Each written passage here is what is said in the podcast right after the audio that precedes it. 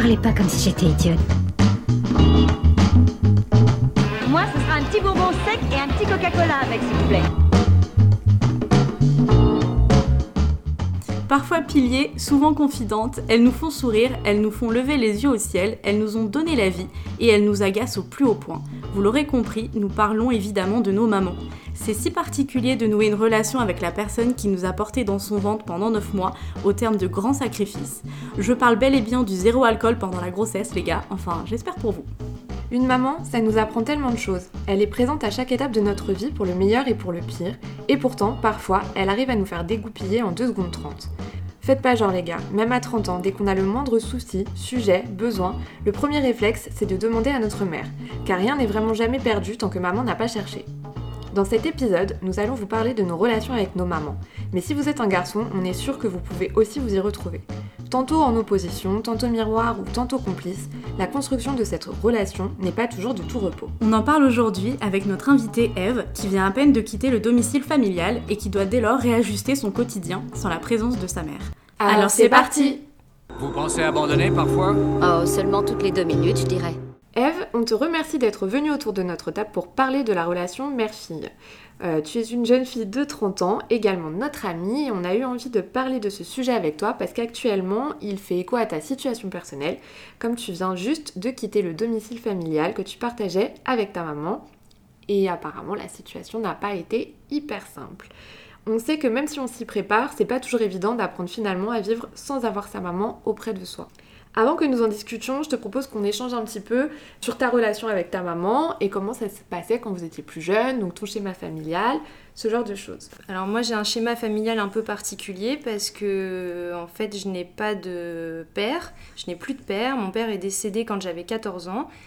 À l'époque, euh, je vivais euh, une période de ma vie assez compliquée puisqu'il était euh, dépressif et alcoolique. Donc ma mère euh, jouait à l'époque le rôle et de père et de mère pour me protéger et euh, pour pallier son absence. Je me rends compte aujourd'hui que en réalité ce n'était pas possible. Elle pouvait pas être à la fois mon papa et ma maman. Elle était très protectrice. Elle tentait de m'offrir euh, une enfance la plus douce possible compte tenu de la situation. Et on était finalement en mode survie. Elle a fait ce qu'elle pouvait faire à cette époque-là et on était très proches déjà par amour et aussi par euh, la, situation qui était si spéciale.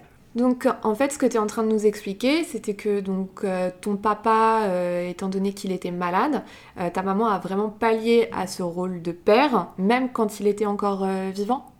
Oui, elle a essayé de le faire, mais je me rends compte avec les années et l'expérience qu'en fait c'était vain. On ne peut pas remplacer un père, on ne peut pas on ne peut pas jouer euh, le rôle de quelqu'un d'autre au sein d'une famille. Et en fait, elle a, elle a essayé de faire ça pour me faire grandir dans les meilleures conditions possibles. Mais en réalité, euh, elle était surtout euh, en mode survie, en train d'essayer de, faire en sorte que j'ai une enfance la plus normale possible. Et, et donc, vous étiez évidemment très proches parce que très soudés dans l'adversité de, de ta maison, en fait, et de la maladie de ton papa. Oui, oui, oui. On a toujours été très proches, comme je l'ai dit déjà par, euh, de par notre relation tout simplement. Et c'est vrai que cette situation a renforcé nos, liens parce qu'on était, euh, on était seuls euh, face à la situation, face à lui. Et ça nous a d'autant plus rapprochés. Elle était présente, elle travaillait ou pas? Non, elle était femme au foyer, elle a arrêté de travailler à ma naissance pour s'occuper de moi. Euh, je pense qu'elle aurait bien aimé euh, reprendre une activité professionnelle par la suite, mais euh, en se rendant compte de la, de la nature de la maladie de mon père et de la manière dont les choses se déroulaient à la maison, elle a, renoncé complètement à, à, retrouver un emploi et elle s'est consacrée totalement à, j'allais dire à mon éducation, mais en fait à, moi, tout simplement. Ouais, donc c'était vraiment ta maman pilier, euh, ta maman sauveuse, ta maman euh, présente constamment, euh, le vrai pilier de ta vie, quoi, c'est ça Oui, exactement. Ok, bah écoute, on va continuer à discuter un peu des relations mère-fille pendant l'enfance. Laura, toi, c'était quoi en fait la place de ta maman dans tes petits yeux d'enfant?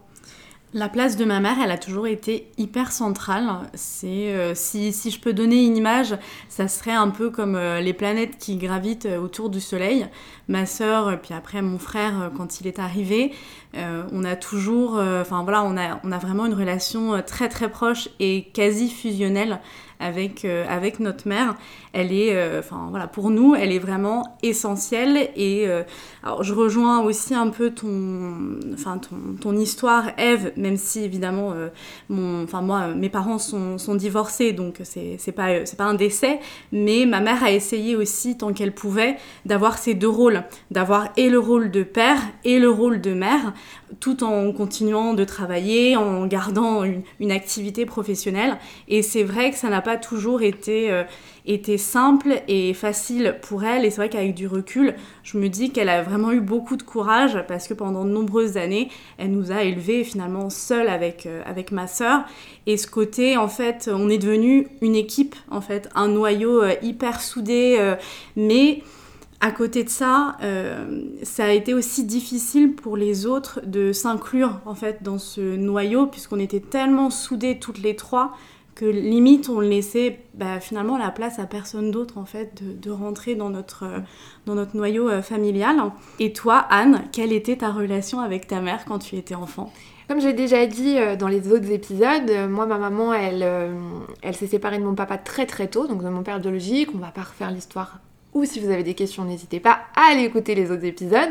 Euh, et ensuite, elle s'est mise en couple avec mon premier beau-père, donc on a eu une vie de famille quand même un temps, et je m'en rappelle, parce que ça a duré jusqu'à mes 10 ans à peu près. Euh, donc ça a été quand même, on va dire, 10 ans de, vraie vie de famille avec un papa et une maman. Et ensuite, euh, Damien est décédé, donc je me rappelle de ma maman et de mon papa pendant un, temps. Et on avait vraiment une vie de famille hyper équilibrée, on, on s'amusait beaucoup, on jouait ensemble c'est vrai qu'il y avait. Damien était malade, donc il y avait des moments où il n'était pas là, où il n'était pas présent, mais je m'en rappelle pas tant que ça en fait. Je garde vraiment en, tête les bons moments. On partait à Londres, on partait en vacances chez mes grands-parents. C'est vraiment pour moi euh, le seul moment que j'ai de, de, vraie vie de famille avec des cousins, des cousines qu'on voyait souvent, des grands-parents très présents euh, de son côté, parce qu'évidemment mes grands-parents maternels, je les voyais énormément. Et quand il est décédé, euh, bah là on s'est retrouvée aussi toute seule face à l'adversité de la vie, on va dire. Et c'est vraiment devenu mon pilier unique au monde. moi j'étais complètement dépendante de ma mère. Je supportais pas du tout que d'autres personnes essayent de rentrer dans notre vie. par exemple, je me rappelle quand on partait en vacances en club, on, partait en Tunisie à Mamet en club, quand elle se faisait des copains ou des copines, enfin des gens de, son âge, des parents quoi. Et que le soir, elle me laissait dans ma chambre euh, en disant Bon, bah, moi, je vais boire un dernier verre. Ah non, mais c'était pas possible. Mais tellement pas possible que je, mentais en disant que j'avais mal au ventre, que j'étais malade.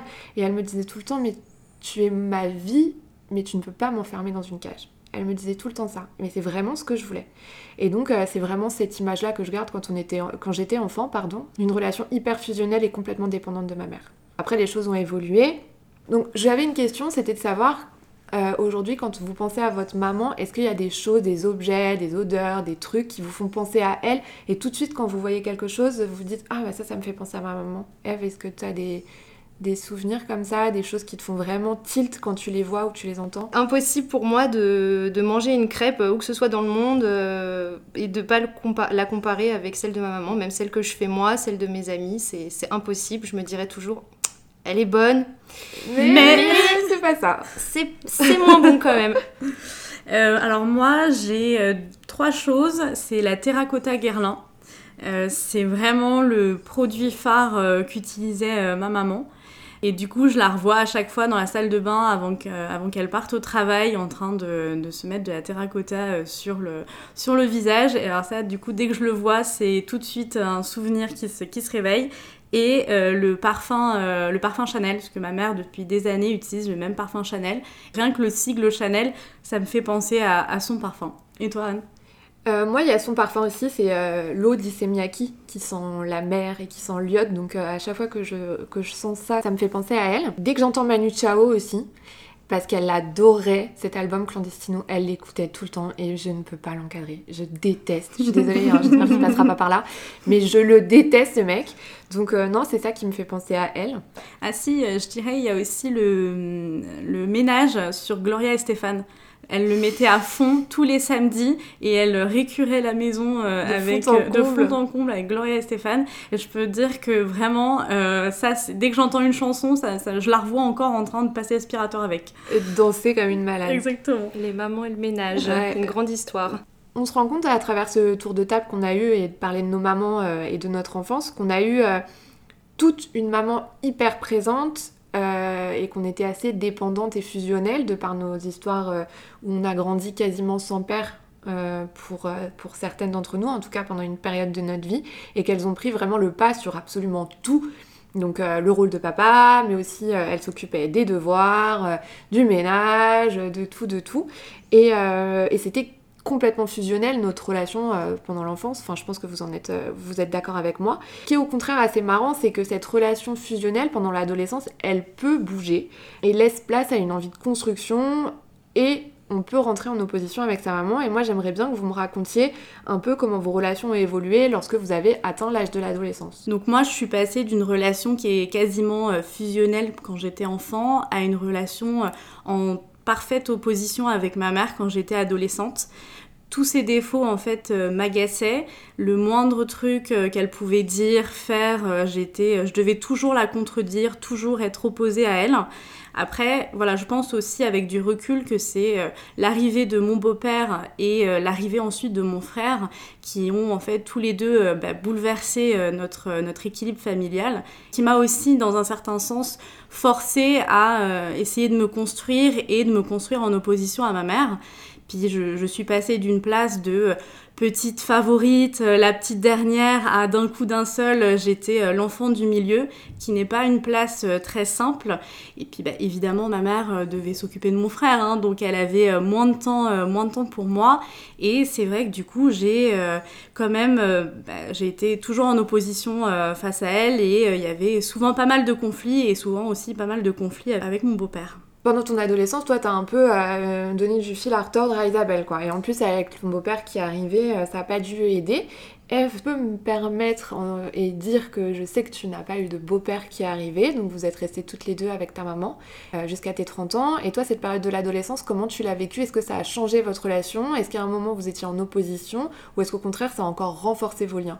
Alors moi c'est particulier parce que en fait euh, l'adolescence si on considère que ça commence euh, aux alentours de préadolescence 12, 13, 14 ans, euh, moi mon père est décédé quand j'avais 14 ans. Donc c'est un peu difficile de distinguer les changements liés à l'adolescence en tant que telle ou liés à la mort de mon père. Je sais pas ce qui est vraiment à l'origine du changement, il y en a eu un petit peu. Forcément, je suis devenue plus grande, plus indépendante, je suis beaucoup plus sortie, je me suis fait plus d'amis, des copains, des copines. euh, J'ai profité d'une liberté nouvelle avec euh, toute la confiance euh, de ma maman. Mais euh, j'ai pas le souvenir d'avoir fait cette monstrueuse crise d'adolescence comme ont pu le faire certains ou certaines d'entre nous et pas, vraiment d'opposition. Je pense pas que ça ait renforcé quoi que ce soit. Je pense pas que ça ait changé quoi que ce soit finalement. Vous êtes restés toujours aussi proches, il y a eu des conflits, il y a eu des choses, euh, il y a eu une évolution, et tu ne sais pas aujourd'hui dire si c'était dû à ton adolescence ou dû euh, à, la perte de ton papa. Évidemment, c'était deux choses qui se sont mêlées très compliquées, et ça, t'arrives pas à faire la part des choses encore aujourd'hui, tu, tu, dis, tu fais pas le distinguo, quoi. Non, pas vraiment. J'arrive pas vraiment à savoir euh, qu'est-ce qui est la source de quoi. Après, évidemment, hein, euh, ça reste un âge un petit peu compliqué. euh, on a eu euh, des disputes, on a eu des oppositions. Notre relation n'a pas toujours été euh, très très stable et très sereine à cette période-là, mais il n'y a, y a rien de, de notable, de, de marque d'opposition particulière typique de cet âge-là, dont je me souvienne. Particulièrement. Il n'y a pas eu un moment dans ta vie où tu te dis c'est bon, elle m'a saoulée, euh, j'ai besoin de liberté, euh, j'ai besoin de, de m'émanciper d'elle un petit peu. Il n'y a pas eu ça. C'est toujours quand même un pilier dans ta vie. Il n'y a pas eu un moment de recul, genre oula, euh, on est resté trop longtemps ensemble, j'ai besoin de prendre mon envol quoi. Non, pas du tout, parce que finalement, elle, elle me laissait beaucoup de liberté. Donc, elle, était, elle avait une immense confiance en moi. Et j'avais aussi une immense confiance en elle. Donc, euh, elle me permettait de, faire finalement un petit peu tout ce que je voulais tant que je la tenais au courant, tant qu'elle savait que je ne me mettais pas en danger. Et à partir de là, en fait, finalement, quand j'avais euh, une envie de, tout envoyer valser ou d'un peu de liberté ou d'être un peu séparée d'elle ou quoi que ce soit, ça posait pas de problème, j'avais la possibilité de le faire, j'avais la possibilité de vivre ma vie euh, dans, la limite euh, du raisonnable bien sûr, et donc à partir de là, bah, ça n'a pas été euh, nécessaire pour moi de, m'opposer et et de vouloir tout envoyer Ouais. valser comme tu dis. Et euh, donc tu dis qu'elle avait énormément confiance en toi. Est-ce que tu peux nous dire quel est le plus gros mensonge que tu aies pu lui raconter pendant ton adolescence? Euh, oui, alors je lui ai avoué il y a pas longtemps, c'est pas, en fait rétrospectivement, c'est pas un énorme mensonge puisque je suis pas une grande menteuse, je suis plutôt une enjoliveuse de la réalité. Toujours plus. Voilà, toujours plus. Euh, quand je sortais le vendredi soir ou le samedi soir avec mes amis, elle voulait toujours savoir où j'étais. Euh, Ouais. Où j'étais, comment je rentrais, après... euh, Avec qui? voilà, avec qui, comment, pourquoi, euh, voilà. Et après, elle me, elle me laissait la liberté de le faire et, et de gérer et de faire ce que je voulais. Et là, bah, je lui avais raconté qu'on était toute une bande chez un copain à nous qui habitait à Fontenay. On était tous ensemble et puis, bah, pour rentrer, c'était un peu compliqué. Donc, du coup, bah, j'ai dormi là-bas. Mais on a tous dormi là-bas. Hein. J'étais pas toute seule du tout. hein. Mais en fait, euh, on n'a jamais été toute une bande à dormir là-bas. Et d'ailleurs, on n'a jamais été toute une bande à la soirée. Et partie dormir euh, voilà. Et chez j'ai un copain? Voilà, toute seule. Ça va, c'est pas un énorme mensonge. Moi, j'ai quand même raconté à ma mère. Enfin, non, c'était pas un mensonge, mais je lui ai caché quand même. Je sais pas si vous vous souvenez de ce nouvel an chez moi, on était presque 60, enfin chez mes parents. Oui, Elle, Oui, ne on l'a- se souvient. elle ne l'a pas su. Donc, on était 60 dans un appartement de, bon, de, un- de 90 mètres carrés, je pense. Mais elle l'a pas su pendant, je sais pas, peut-être euh, 10 ans, ouais. Donc, ça, c'était pas mal. En même temps, t'as tellement bien euh, fait le ménage Ah non, vous derrière oui, que pas euh, on pouvait seule. manger par Ah, on terre. hein, manger par terre. Nous Ouais. avons tous Ouais, fait le vous avez ménage. tous fait le ménage. Non, mais ça va, c'est un petit, c'est un petit mensonge euh, Ouais. mignon. Moi, je lui ai caché que je fumais et alors je me suis fait euh, gauler, mais alors bêtement, puisque euh, mon copain de l'époque euh, était venu à un moment donné boire un verre à la maison. Et il m'a tendu son paquet de cigarettes devant ma mère. J'étais là, genre, mais quel, quel être Elle stupide. a dit quoi? Elle a rigolé. Ah ouais? Ouais, ouais, non, franchement, elle l'a très Ah bien. bah, Alors, ma va. mère fume, donc du coup, euh, elle l'a plutôt bien pris. Euh, non, donc derrière, on n'a pas eu de grosses conversations sur la cigarette, mais euh, bon, je, ce moment où il me tend le paquet de cigarettes, vraiment, je, La solitude. je quoi. vois le moment de solitude et, et lui qui comprenait pas en plus, donc euh, ouais. Moi, je me souviens quand elle m'a gaulé en train de fumer, j'étais au, au lycée et j'étais rentrée pour déjeuner à la maison et dans mon paquet, et après je reprenais le bus pour retourner au lycée. Et ma mère travaillait à Paris, tu vois, donc nous on était en banlieue et tout. Il me restait, Je m'en souviens. il me restait une cigarette dans mon paquet. En attendant le bus, je me dis bon, je la fume tout de suite ou je la fume devant le lycée en arrivant. Je me dis vas-y, je la fume tout de suite. Donc j'étais à l'arrêt de bus et tout, putain, mais je m'en souviendrai toute ma vie. J'étais à l'arrêt de bus, j'allume ma clope et là je vois qui Mais en face de moi comme une apparition, tu sais, je l'ai pas vue arriver. Genre elle était devant moi, ma mère, en train de manger son sandwich, me regardant comme ça. Elle m'a dit on en parlera à la maison. Et elle s'est barrée. Je suis Alors, arrivée au lycée, j'étais déconfite et surtout que le soir, pendant toute la journée, j'ai essayé de trouver un mytho, comment lui expliquer que j'étais en train de fumer. J'ai raconté que c'était un pote à moi qui était parti en courant chercher son DST qu'il avait oublié chez lui, qui m'avait tendu ma cl- sa clope et que je devais juste la tenir et tout. Bref, hein, mais n'importe quoi. J'ai pas mal menti quand même à ma mère je- quand j'étais adolescente parce que justement, euh, elle ne me laissait pas beaucoup de liberté. Moi, pendant très longtemps, euh, j'ai dû euh, rendre mon téléphone à 21h le soir, quoi, tu vois. Ah, c'est militaire, hein, Ouais, quasi. hein. C'était un peu, un peu militaire. Euh, mais bon, voilà, je pense que elle, elle pensait faire bien, évidemment. Maintenant, bon, bah, ça s'est passé comme ça, donc c'est pour ça que je lui ai pas mal menti. Je, je voulais surtout pas la décevoir aussi. Je préférais mentir plutôt que de la décevoir. Comme euh, à, mon, à mon deuxième trimestre de, de seconde, euh, j'avais pas eu, tu sais, de félicitations, tableau d'honneur, euh, encouragement et tout. C'était la première fois de ma vie que ça m'arrivait, tu vois. Au lieu de lui dire, bon bah, en plus j'avais une bonne moyenne, tu vois, j'avais genre 13, enfin c'était pas la cata. Au lieu de lui dire, bah écoute, euh, non, bah j'ai pris mon bulletin dans la boîte aux lettres, qui était donc imprimé, hein, tu vois, et j'ai écrit à la main encouragement dessus, signé Jean-Louis Pichard, genre euh, par- euh, signé mon prof d'histoire. Et, et je l'ai remis dans l'enveloppe, j'ai refermé l'enveloppe et elle y a cru. Elle avait vraiment envie de me croire parce que c'est un peu gros quand même. On a des histoire. dons de faussaires. euh, Exactement. T'étais Non, créative. ouais, c'est clair. Ouais, ouais, il y avait d'idées, les gars. Ouais. Moi, c'était comme Eve. Au final, ma mère, elle m'a laissé beaucoup, beaucoup de liberté. Je pouvais faire ce que je voulais. Tant que les notes étaient bonnes, euh, finalement, c'était ma carte. euh, tu as le droit de sortir, de voir tes potes, euh, de faire ce que tu veux. Mais euh, ça n'a pas empêché, euh, quand même, qu'il y ait pas mal d'opposition entre elle et moi. Mais par contre, j'ai jamais euh, menti. Enfin, oui, euh, parfois j'ai dû en effet arranger la vérité Ouais. à ma sauce, mais euh, j'ai jamais eu de gros mensonges parce que déjà je suis pas, euh, je suis pas une très bonne menteuse et surtout pas en face de ma mère. Euh, elle voit tout de suite à ma tête Euh, le moindre, la moindre expression, elle le voit tout de suite et du coup je, je préférais euh, voilà dire la vérité quitte à ce qu'elle soit pas contente forcément plutôt que euh, de me manger le retour de bâton Non, derrière. euh, T'as euh. bien raison, je pense que c'était le meilleur choix. La question était vite répondue, mais avec, euh, avec le recul, je, je le sais maintenant. mais avant, non, tu vois. Moi, j'aimerais savoir si vous avez en mémoire euh, quelques grosses engueulades que vous avez pu avoir avec votre mère. Et je vais commencer par toi, Eve. Alors moi, adolescente, vraiment, j'ai pas de souvenir de grosses engueulades vraiment. C'est arrivé un peu plus tard, puisque de toute façon, tout le monde a bien compris que je fais tout un peu tard. Non C'est notamment euh, quand j'ai fait la conduite accompagnée pour passer le permis et que je conduisais, donc j'apprenais à conduire avec ma mère. Et là, ça a été euh, les pires engueulades de notre vie, je pense, euh, à s'insulter, à hurler, à se menacer de- de- d'arrêter la voiture et de laisser l'autre euh, seul au bord de l'autoroute rentrer à pied. Et c'était vraiment, euh, c'était horrible, c'était les pires engueulades. Je peux témoigner parce que parfois j'étais derrière et franchement t'avais juste envie de te foutre dans le coffre ou de sauter de la caisse quoi. T'étais là genre non laissez-moi.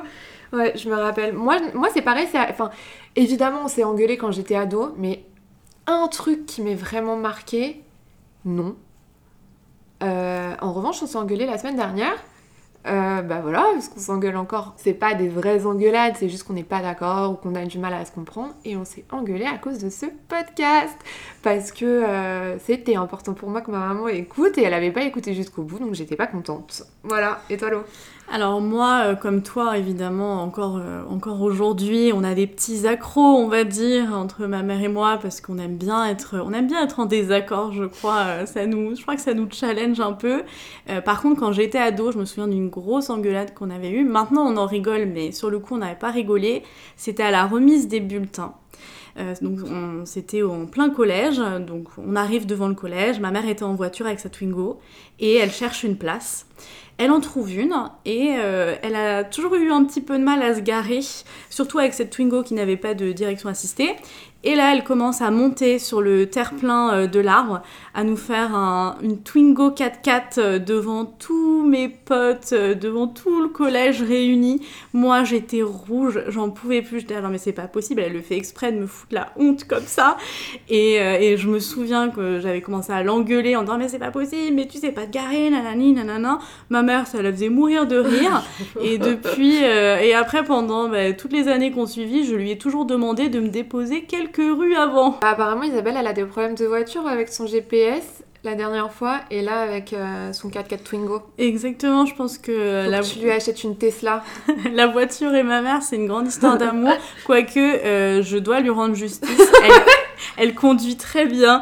Euh, elle, fait, elle a vraiment fait de gros, de gros efforts. Et toi euh, tu conduis bien Laura? Euh, mais moi, je conduis plus trop, donc c'est pour ça que maintenant j'ai j'ai appris à arrêter de juger les gens quand soi-même on n'est pas hyper hyper à l'aise et hyper raccord. Donc non non, maman, tu conduis très bien. Il faut dire que Laura a eu un accident le jour où elle a eu le permis.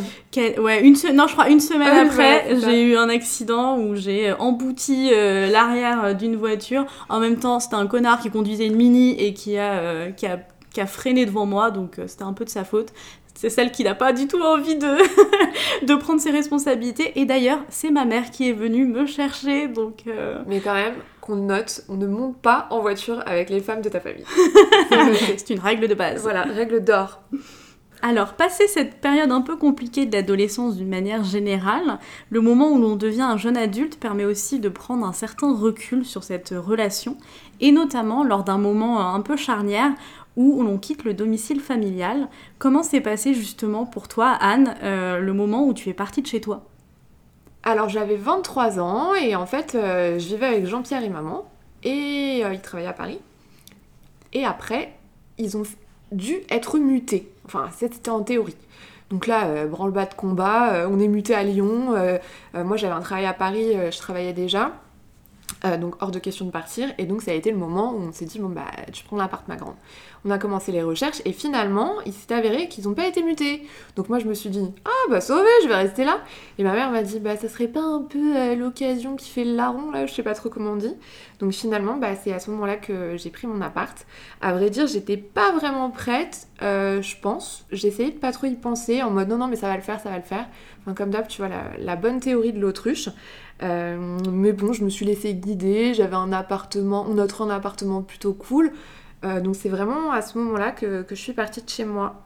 Alors moi, euh, je, te rejoins aussi puisque je suis partie euh, de chez mes parents, j'avais euh, 23 ans. Donc par contre, moi j'étais en couple à ce moment-là, donc c'était le, moment aussi où on avait décidé de, vivre ensemble euh, tous les deux.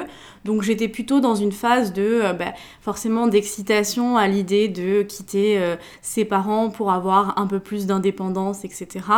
À côté de ça, c'est vrai que l'ambiance euh, chez mes parents était pas hyper fun. Il y avait beaucoup d'engueulades euh, aussi entre mon beau-père et ma mère, donc euh, j'étais dans un sens à la fois soulagée de partir de chez moi pour aussi bah, quitter un peu ce, ce- cet environnement. Et à côté, j'étais aussi hyper triste de quitter la vie qu'on avait, euh, ma mère et, mon frère, parce qu'on était euh, bah, voilà, euh, très proches et on avait finalement un vrai, un vrai quotidien, quelque chose de très réconfortant, un espèce de cocon protecteur. Et euh, c'est vrai que la première nuit où tu es chez toi et tu te dis mais est-ce que j'ai pas fait une énorme connerie à quitter, euh, à quitter ma mère? Finalement j'étais vachement bien à la maison, euh, tu te trouves plein d'excuses, mais bon après finalement le, tu t'habitues aussi et tu te recrées un, autre, euh, un autre cocon un peu familial euh, d'une autre manière. Et, toi Eve, dans quelles conditions t'es partie de chez toi? Alors moi c'est beaucoup plus récent comme vous l'avez compris. Je suis partie de chez moi il y a trois semaines maintenant. Je fais les choses un peu au, ralenti. Euh, voilà, je me suis dit qu'à 30 ans il était quand même temps de, prendre une certaine indépendance. Même si euh, j'en ressentais pas particulièrement le besoin, a priori, puisque j'ai toujours eu mon indépendance euh, comme je vous l'ai dit avant, la confiance, la relation de confiance, la liberté que j'avais grâce à ma relation avec ma maman. Mais euh, voilà, je suis en couple depuis 9 ans maintenant, donc euh, avec mon, mon copain, on avait quand même envie de, de construire une vie à deux, euh, d'avoir notre chez nous, de, pu- de plus partager entre son appartement à lui, de célibataire, euh, Mm. tout petit, pas très très proche de chez moi, et, et les week-ends chez moi avec ma maman où on n'était pas vraiment voilà c'était quand même une situation un peu un peu d'ado donc euh, c'est pour ça qu'on a emménagé ensemble euh, que j'ai décidé de partir après euh, voilà la, vie à deux avec sa maman et la vie à deux avec son amoureux c'est quand même pas la même chose faut, faut s'accorder, faut prendre de nouvelles habitudes et c'est vrai que c'est ça qui a été le- qui est toujours le plus compliqué pour moi. C'est vraiment le changement de, de quotidien. Je suis quelqu'un de très routinier, je suis quelqu'un, une personne d'habitude et c'est difficile pour moi de quitter les habitudes dans un sens pour en prendre de nouvelles. Même si j'ai des habitudes euh, avec Saman, que Qu'on embrasse. qu'on embrasse, qu'on a euh, bah, depuis 9 ans quand même, on a eu le temps de se créer des habitudes, hein, un quotidien, mais c'est c'est différent. Et euh, pourquoi t'as attendu 9 ans? Parce que donc ça fait quand même une longue relation de couple. Et pourquoi vous n'êtes pas mis euh, en concubinage avant? Je pense que c'est euh, c'est conjoncturel. C'est vraiment parce que quand on s'est rencontrés, c'est le moment où j'ai commencé mes études d'architecture d'intérieur. C'était des études très prenantes qui nécessitaient euh, beaucoup d'investissement, beaucoup de place aussi. Donc euh, j'étais beaucoup plus à l'aise euh, dans un pavillon avec ma maman qui prenait soin de moi en me faisant ma lessive, mes repas et mon ménage et tout et tout. à ce moment-là, Saman, lui, a décidé de créer son entreprise.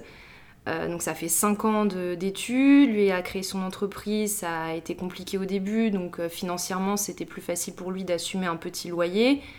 Et puis par la suite, euh, il a fallu que je trouve du travail. Pour pouvoir s'installer, il faut de l'argent, il faut quand même un travail.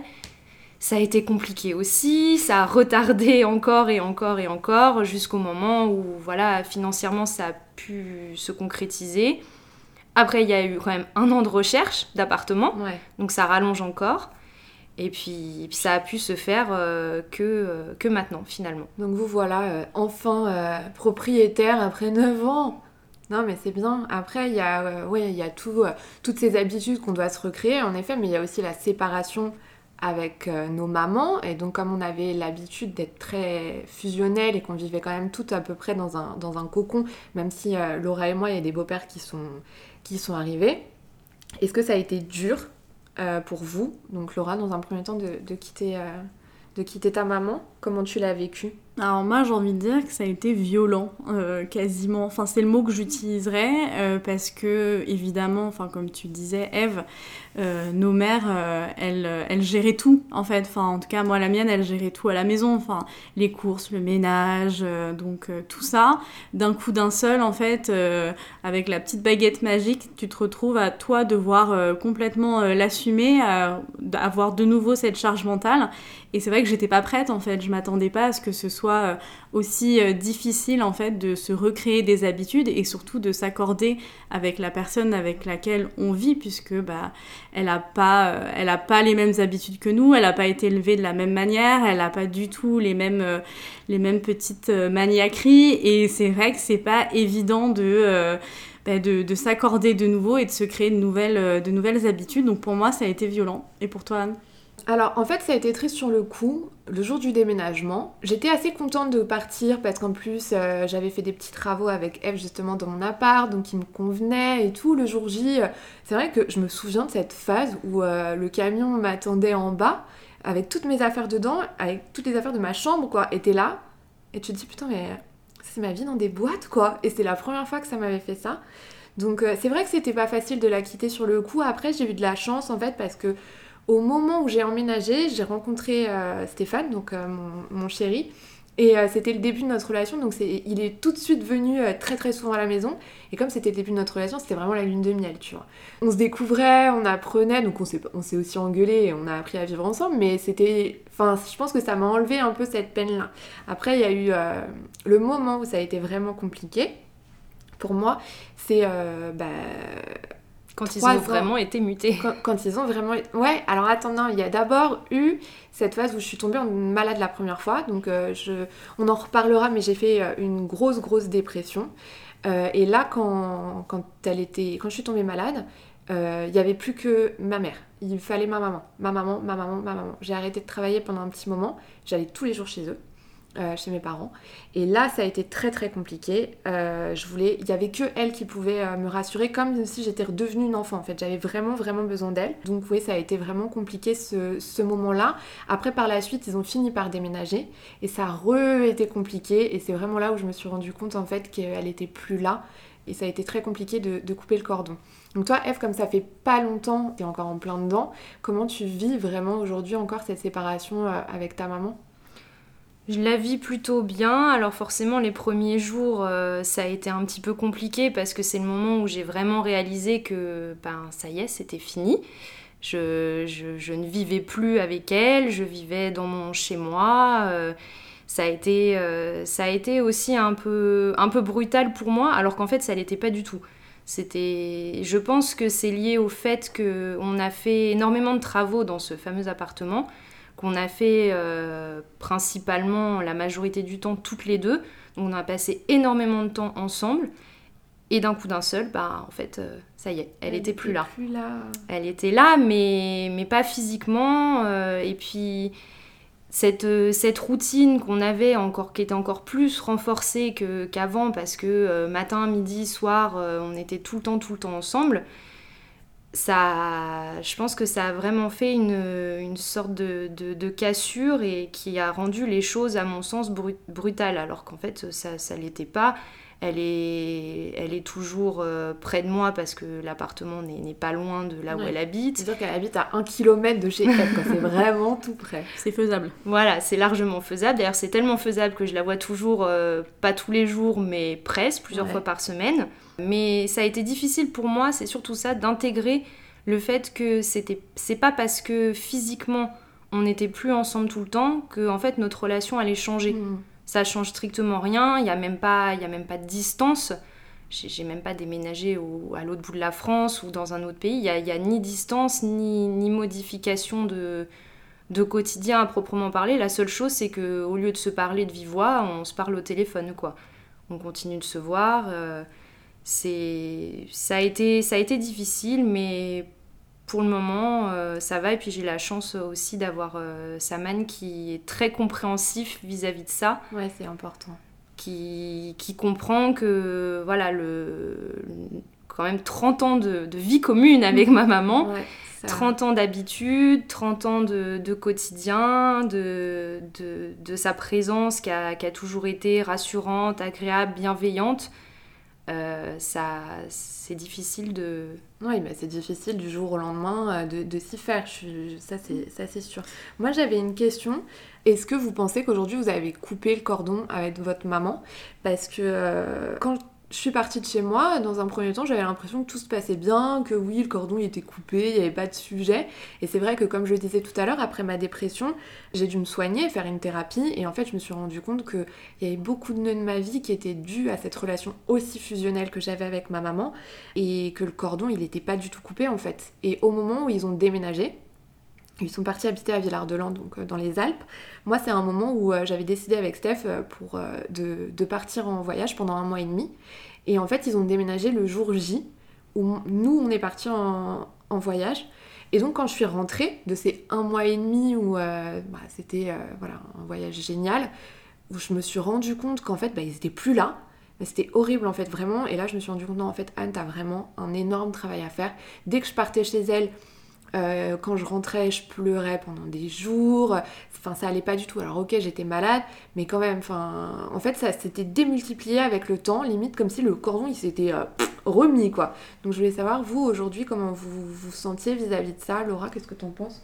Moi, je sais pas si je peux vraiment dire que le cordon euh, est, parfaitement coupé. Est-ce que j'ai envie qu'il soit coupé? Pas vraiment non plus.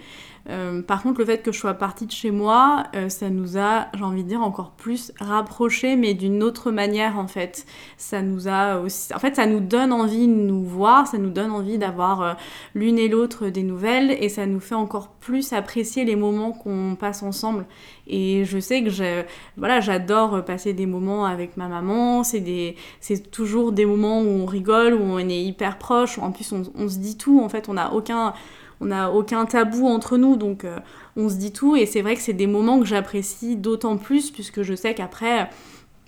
Je rentre, euh, je rentre chez moi, qu'elle rentre chez elle, et, je crois qu'on est euh, toutes les deux bien, bien dans nos vies et que bah, voilà, on apprécie ces moments où où on se retrouve. C'est pour ça que je, je, je peux pas dire que euh, le, cordon est coupé puisque bah, dès que j'ai le moindre, euh, la moindre question, le moindre souci, c'est tout de suite ma mère que j'appelle. C'est, d'ailleurs elle qui vient aussi toujours euh, à la rescousse pour tout et pour rien. Donc non, je peux pas vraiment dire que le cordon soit coupé, mais dans mon cas, c'est pas, je le considère pas comme un souci en fait. Je le considère pas comme un problème. Ouais, non, mais je, comprends. Elle reste une référence.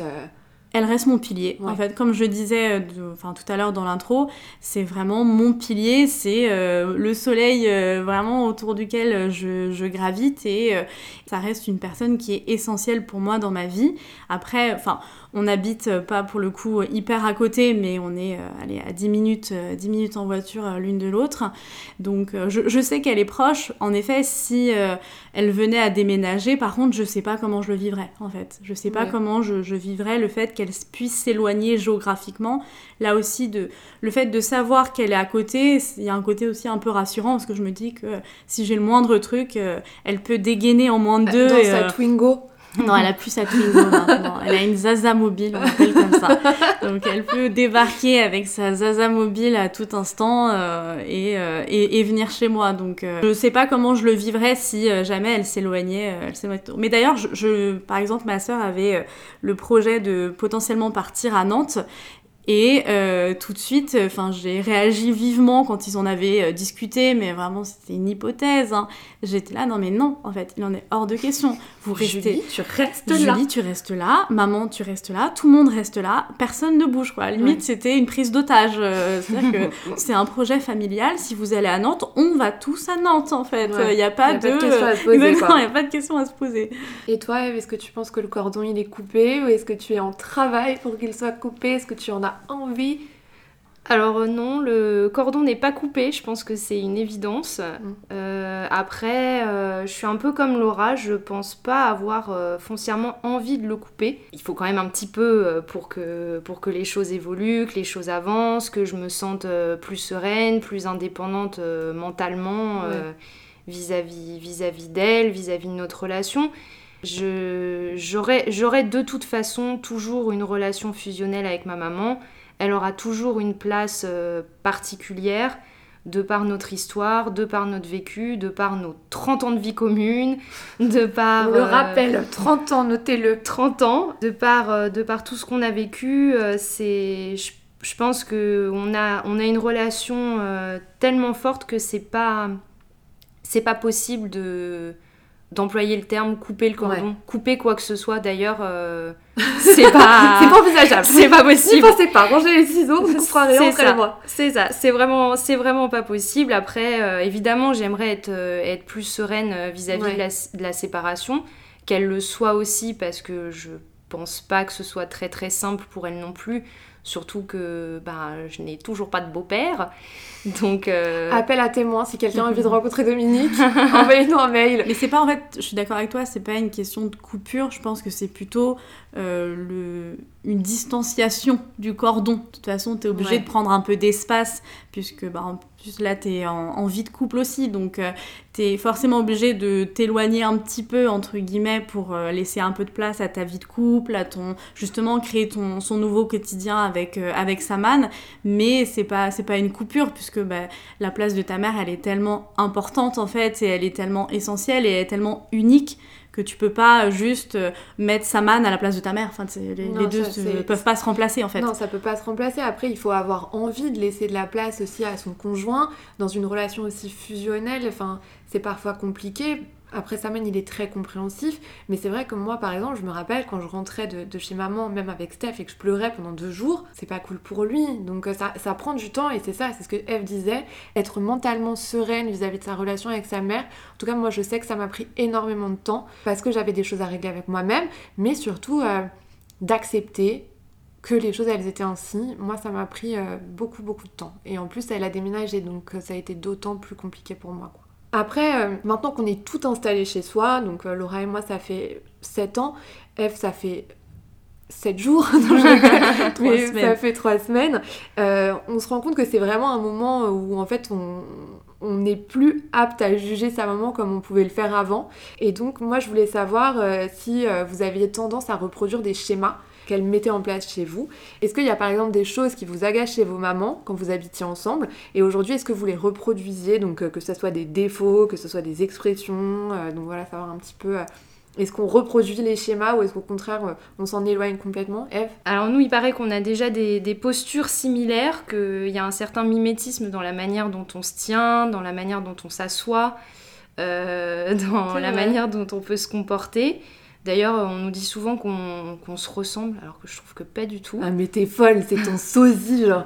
J'ai les mêmes. Je trouve pas du tout. Je trouve pas du tout. Euh, je vois pas de ressemblance physique particulière. Je pense que c'est surtout justement une question de, de posture. Mais je pense qu'il faut que tu changes de lunettes, en revanche, parce que vraiment. C'est la, même personne, c'est la personne. Bah écoute, je le prends comme un compliment, Oui, je, pense qu'elle, je pense qu'elle aussi, mais euh, voilà, on espère, ouais. Donc ouais, non, une question de, de, de posture, euh, la manière de se tenir, de s'asseoir, de croiser les bras, les jambes. euh, après, euh, il y a aussi une, une notion de, de routine, parce que comme je disais, euh, j'ai, eu toutes ces années de routine avec elle, d'habitude de comment se déroule une journée, de, ce qu'on fait quand on rentre chez nous. Chacune de notre côté, bah, finalement, moi, je le reproduis chez moi. Ouais. J'ai les mêmes réflexes, les mêmes habitudes alimentaires quasiment, même si euh, Saman est un grand cuisinier et que du coup euh, ça s'arrange quand même un petit peu, parce que maman est très bonne cuisinière mais aussi fan euh, du surgelé. Donc, euh, donc ouais, il y a, y a quand même des, des habitudes et des choses que je reproduis. Laura, Euh, alors moi, au-delà en effet des, mimiques euh, qu'on a en, commun, des mimiques physiques euh, et puis de- des expressions aussi qu'on a, qu'on a toutes les deux, ce qui fait que des fois on a l'impression d'être d'être tic et tac parce qu'on on se ressemble, se ressemble pas mal.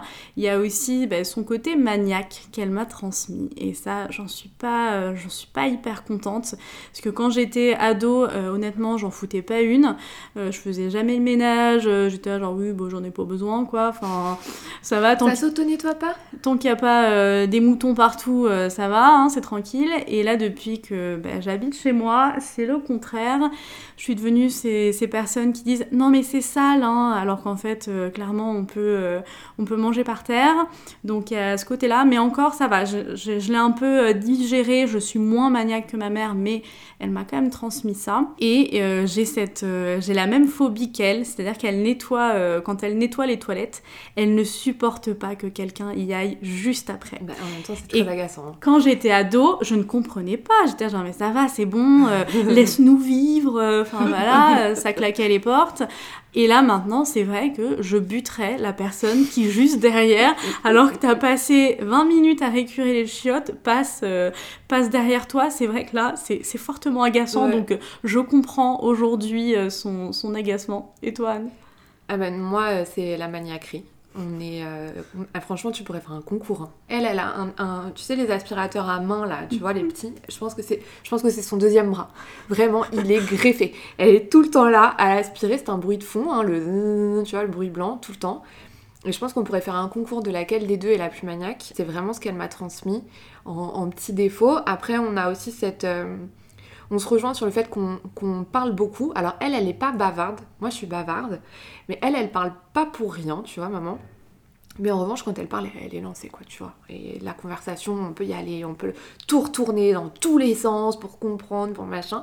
Donc on a ça, et il y a un truc hyper bizarre, mais que quand je vivais avec elle, ça me rendait dingue, mais vraiment. Et que je fais exactement la même chose maintenant.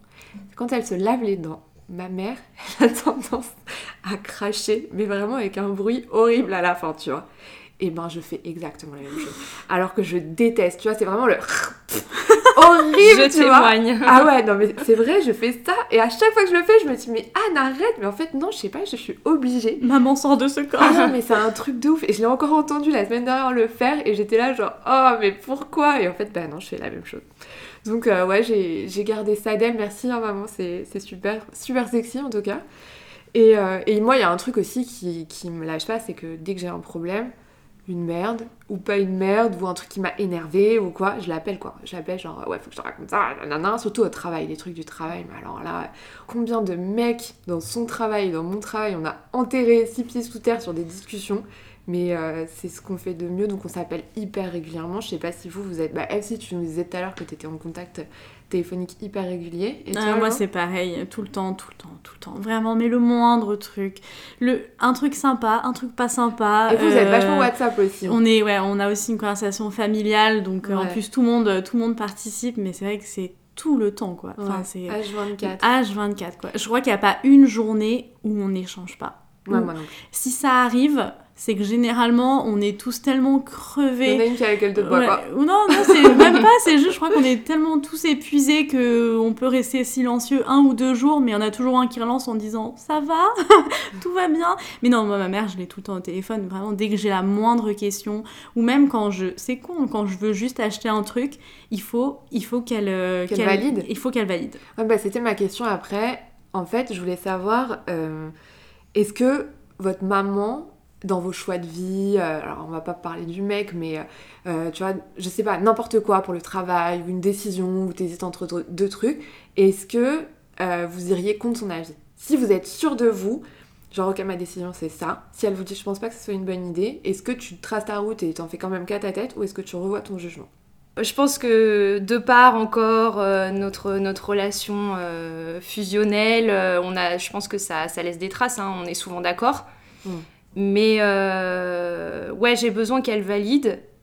Mais d'un autre côté, comme je suis un petit peu butée, un petit peu têtue, Pas du tout, ouais, pas du tout. si j'ai vraiment une, euh, une, une idée que je considère comme une idée de génie ou une décision à prendre où je suis sûre, mais sûre à 100% que, que c'est ça la bonne décision, même si elle va me dire euh, non, je suis pas sûre que ce soit une bonne idée, non, tu devrais pas faire ça comme ça, à moins qu'elle me prouve par A plus B que vraiment c'est une idée de merde, je le ferai quand même. Ouais, ouais. Mais j'avoue, c'est rare. c'est rare. Ouais, moi c'est pareil. Je- on- globalement, avec ma mère, on est quand même euh, d'accord à 99%, mais je crois que le 1%, si elle me dit tu ne devrais pas y aller, euh, j'y vais pas. Ouais. C'est- sûr et certain. Je...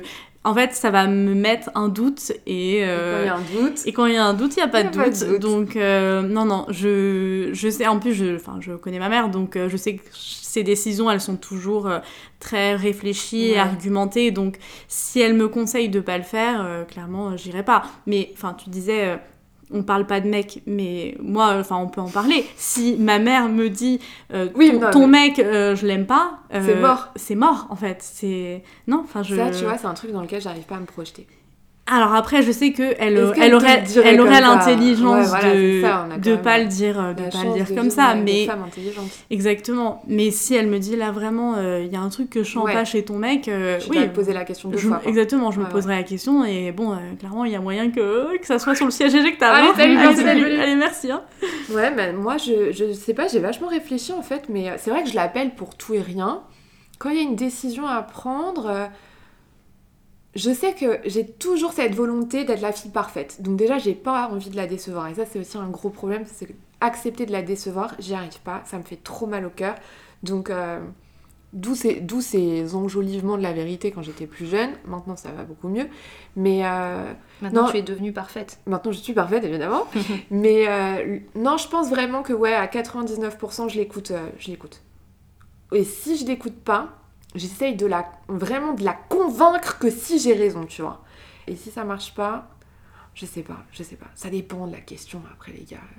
Mais moi, je- là, j'ai pas le souvenir en fait. J'ai pas le souvenir qu'un jour dans ma vie, j'ai eu une décision un peu importante. Évidemment, on n'est pas en train de parler d'un d'un truc euh, stupide de tableau, mais euh, j'ai pas eu l'impression qu'une fois dans ma vie, j'ai été en désaccord comme ça avec ma mère. Sur euh, une grosse décision. sur une grosse décision. Je pense qu'au final, on, on arrive toujours à s'accorder et même parfois à, trouver du compromis en oui, fait. voilà, c'est ça. Entre Ouais, ouais. elle, ce qu'elle me dit, ce que moi je veux. Tout le monde met de l'eau dans son. Exactement, Ouais, on arrive à trouver un juste milieu au final, en, femme intelligente Mais que nous oui, sommes. évidemment Tout à fait. Non, non, mais je suis assez d'accord avec toi. Est-ce que ça serait pas un peu le moment de prendre un peu de recul sur la relation qu'on a avec nos mamans? Est-ce qu'il y a par exemple quelque chose que vous regrettez?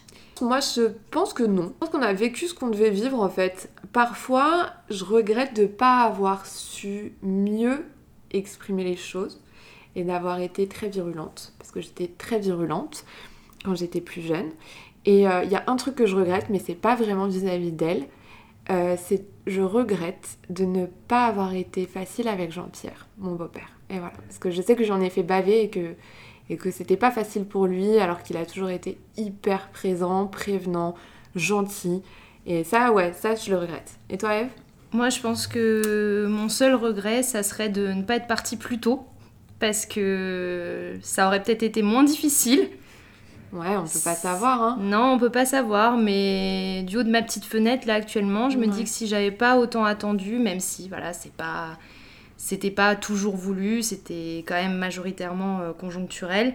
euh, je regrette de pas être partie plus tôt. Je me dis que ça aurait peut-être été plus simple si j'avais suivi un, un chemin euh, plus traditionnel. Ouais.